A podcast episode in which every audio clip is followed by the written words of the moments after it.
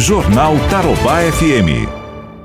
Vamos falar agora um pouco da pandemia e também de outros problemas, porque está aqui nos estúdios conosco, mais uma vez, o Flávio Santana, epidemiologista da 17ª Regional de Saúde. Flávio, muito bom dia mais uma vez, um prazer te receber aqui de novo. Bom dia, Fernando, bom dia a todos os ouvintes. É, é um prazer poder estar aqui contribuindo e estar aqui revendo você novamente, podendo obrigado. contribuir com, com, com, o programa. Muito obrigado, você sempre muito solícito é, e entendendo né, a importância que a informação que vocês trazem é, é, é, leva até a população. Flávio, deixa eu te perguntar o seguinte: primeiro vamos falar da, da questão da pandemia, né? Como é que você está avaliando aí? Como é que vocês estão olhando o crescimento de casos na nossa cidade, na nossa região? Que mensagem você pode nos passar com base nos últimos números que nós temos em Londrina? É, assim como né, tudo que você já comentou e eh, foi dito a respeito da, da situação social da pandemia, é, a, a, opção como nós temos um sistema de saúde é, robusto, é, com, com todas as, as, limitações que a gente conhece, mas que funciona com bastante eficiência.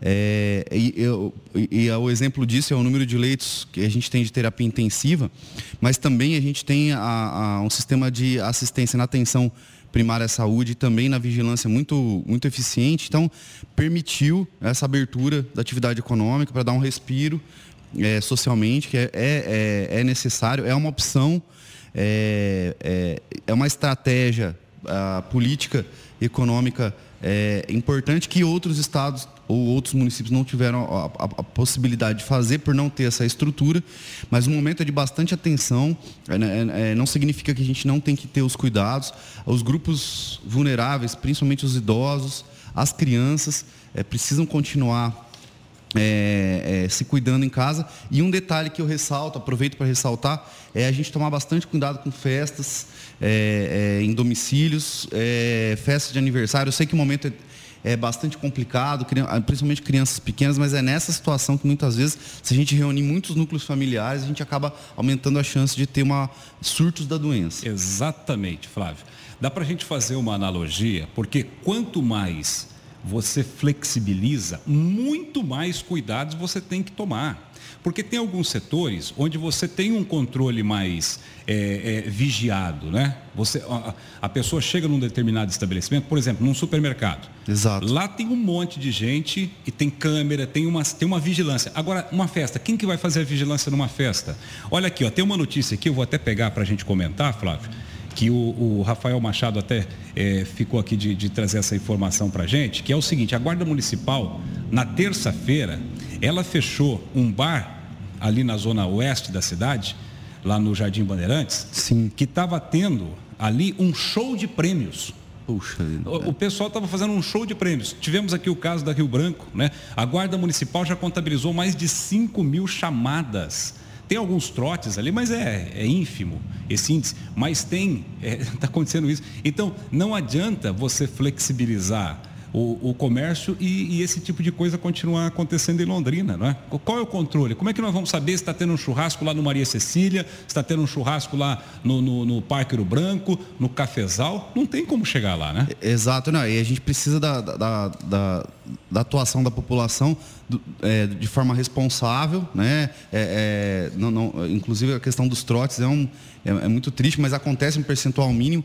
Mas assim, é, realmente precisa dessa participação porque essa conscientização, ela, ela muitas vezes algumas pessoas é, não conseguem compreender essa importância e às vezes não têm acesso à informação também outras, mas isso coloca, acaba colocando em risco a sua própria vida, a vida de outras pessoas mais vulneráveis e depois que o estrago está feito fica muito difícil da gente conseguir consertar. É verdade. Agora ali no âmbito da 17 no âmbito da, da administração municipal também que vocês participam, conversam praticamente todos os dias, é, a gente percebe que vocês estão fazendo um acompanhamento passo a passo, dia a dia, caso a caso, observando e não há, até este momento aqui que nós estamos conversando, necessidade de medidas radicais, né?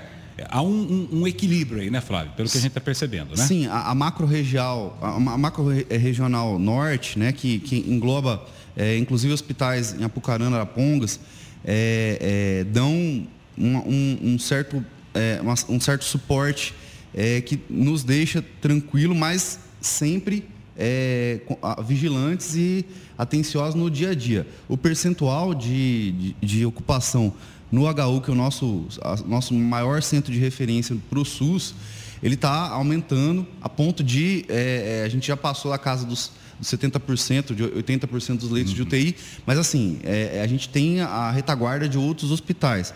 Mas de certa forma, Fernando, isso vai ter que ser discutido dia a dia, como você falou, semana a semana, e eventualmente há a possibilidade de ter que se fazer é, essa, essa parada. Mas assim, como, como eu coloco para você hoje, é, como a, a, gente, a gente tem várias dimensões, não só a dimensão saúde, mas a dimensão economia, a sim, dimensão. Sim, sim. É, é, uma decisão muito mais hoje é, é, da, do, dos atores políticos que estão nessa. E a gente tem que compreender, e nós, é, profissionais da saúde, a gente intensifica tanto a, a orientação, né, como assim, ninguém nasceu usando máscara, utilizar máscara não é uma coisa fácil a higienização, como a gente falou, até a forma de cumprimentar, né? Assim como a gente chegou aqui, Exatamente. É, a gente fica às vezes se sentindo como se está faltando alguma coisa. Então esse Exatamente. é um aprendizado que tem que ser feito. Mas como você falou, é, é no dia a dia. É, outros estados tiveram que optar por outras, outras estratégias por não ter a, a, estrutura que nós temos aqui. A gente lida com a estrutura que a gente tem, se preparando para eventualmente ter que fazer uma parada. Perfeitamente. Ou seja, para o nosso ouvinte entender, olhando o número de leitos, olhando o número de vagas no UTI, aumentou o número de vagas aqui, vamos manter, vamos continuando com a vigilância, continuando com as recomendações. Agora a pergunta que eu te faço um pouco mais técnica, Flávio. Do ponto de vista epidemiológico, vocês observaram alguma coisa diferente no comportamento do vírus, no comportamento do contágio, no comportamento do próprio alastramento da doença, daquelas características iniciais que a gente falava, ah, que, quais são os sintomas? O, ah, tem um sintoma, pode ser uma febre, é, pode ser a, a, o olfato, uma dor de garganta. Vocês perceberam alguma alteração em termos de, de, de, de, vírus, em termos de sintoma, alguma coisa assim nesse período de pandemia? Ah, bem, bem interessante a, a pergunta, Fernando, assim, até pessoalmente falando é, é, tenho acompanhado a, a, muitos casos, até é, é, é pessoalmente eu mesmo. E assim, é, eu tive a felicidade de estar aqui com você desde o início comentando ah, o que seria tal. Agora, nesse momento que a gente está vivendo de alastramento, de curva em ascensão, com todo, todos esses controles, a gente, eu, eu tenho percebido, assim como outros locais já publicaram experiências, como na Europa, na China, Coreia do Sul, é, essa fase a gente começa a perceber muita transmissão em paciente assintomático ou pouco sintomático. Ontem mesmo atendi é, um jovem é, que é, ele sentiu uma leve dor de cabeça na semana passada, uhum. É, fez uso de sintomático, não teve, não atribuiu isso a, a, a, a um adoecimento, que é, uhum. o que é, que é relativamente comum. sentiu algum mal-estar que passou com o uso do sintomático e dois, dois dias depois já na, nessa semana ele começou é, é a perceber e depois evoluiu para uma perda totalmente do olfato do paladar. Então aí é, ele foi é, é para não ir até, para não se expor e não expor outras pessoas, para uma pessoa consciente, é um estudante de, de, medicina veterinária, tem conhecimento, ele foi por conta própria, fez o, o, o exame, o PCR e deu positivo. E aí ontem ele me procurou para outras orientações é, depois que saiu o resultado, ficou assustado, tudo. Leva um tempo para a gente é, digerir isso. E outro, assim, esse é um exemplo de outras pessoas que eu tenho acompanhado, que é assim, quadro pouco sintomático, e é nesse momento que a pessoa acaba circulando. Exatamente. Mas ele numa festa, infelizmente, não iria perceber e estaria contaminando outras pessoas. Então, essa é a fase que nós estamos vivendo. Os casos graves, eles aparecem no sistema de saúde, mas no dia a dia, a, a gente pode estar, tá, principalmente as pessoas mais jovens, menos vulneráveis, que não têm outras comorbidades, eles acabam sendo o veículo de propagação. Então, assim, peço atenção a essas pessoas, os mais jovens que têm que trabalhar, que têm que sair, uhum. atenção a esses mínimos detalhes e, na dúvida, procurar a assistência médica, tá? principalmente a UPA do Sabará, que está muito preparada, os colegas lá estão muito bem organizados, o atendimento é, é rápido, tá?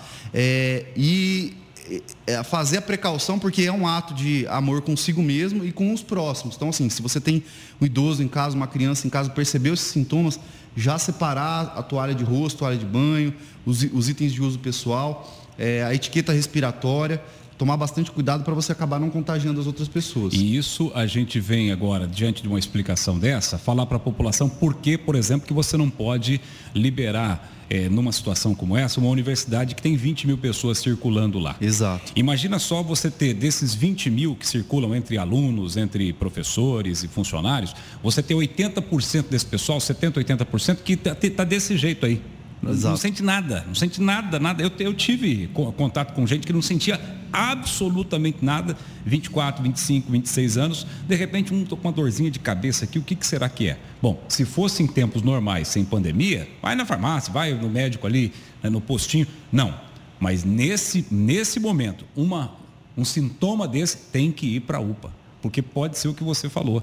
Né? Essa volatilidade aí, digamos é, e um, assim, só complementando, Fernando, um outro, além dessa que acontece é, em pelo menos 40% das pessoas, esses sintomas que, que, a gente falou, da perda do olfato do paladar, os sintomas gastrointestinais também tem, agora estão mais frequentes do que no início. Diarreia, por exemplo? A, diarreia e vômito, que principalmente nos primeiros cinco dias fica indo e voltando. Melhora. Sim, sim, sim. E aí, assim, então, algum sintoma respiratório com a, a, a sintoma gastrointestinal também é, acionar um, um, alerta e procurar lá a, a UPA Sabará para fazer avaliação, que a gente tem o exame disponível, para a gente estar tá fazendo esse, esse screening e poder, na verdade, é, é, fazer as medidas de orientação, as medidas é, é de tratamento e também de isolamento para evitar a propagação para outras pessoas. Certo. Agora, teve muito, né? Tem, nós temos muito, principalmente em época de, de estiagem, de seca, assim, a tal da virose, né? Que você vai com esses sintomas para o médico, ele fala assim, isso é virose. Ah, mas o que, que é, doutor, exatamente? Não, não sei, isso é virose. Tá, trata como virose. Então, se esses, a, a, por exemplo, a diarreia, que é muito comum nessas tais viroses, né, Flávio? Ela também está aparecendo em gente que testou positivo para coronavírus. Sim, sim. Assim como alguns estudos já apontavam isso antes da gente ter a doença aqui no nosso território, é, com, conforme a, houve um aumento do caso, propagação é, em massa, né?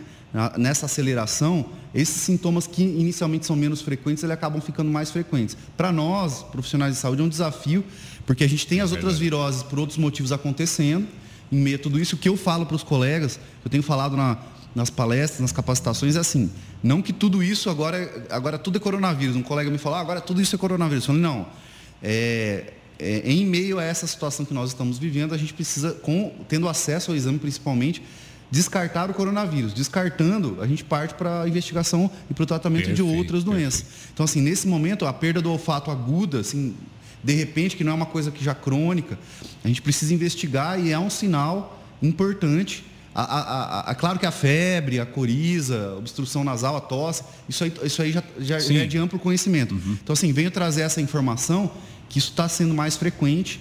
É, é estamos observando na clínica diária para a gente poder estar, tá, a, a, a, pessoa, a, os nossos ouvintes estarem tomando conhecimento e, de repente, tendo conhecimento de alguém próximo ou até em si mesmo, procurar o auxílio, procurar avaliação para a gente poder fazer as medidas necessárias.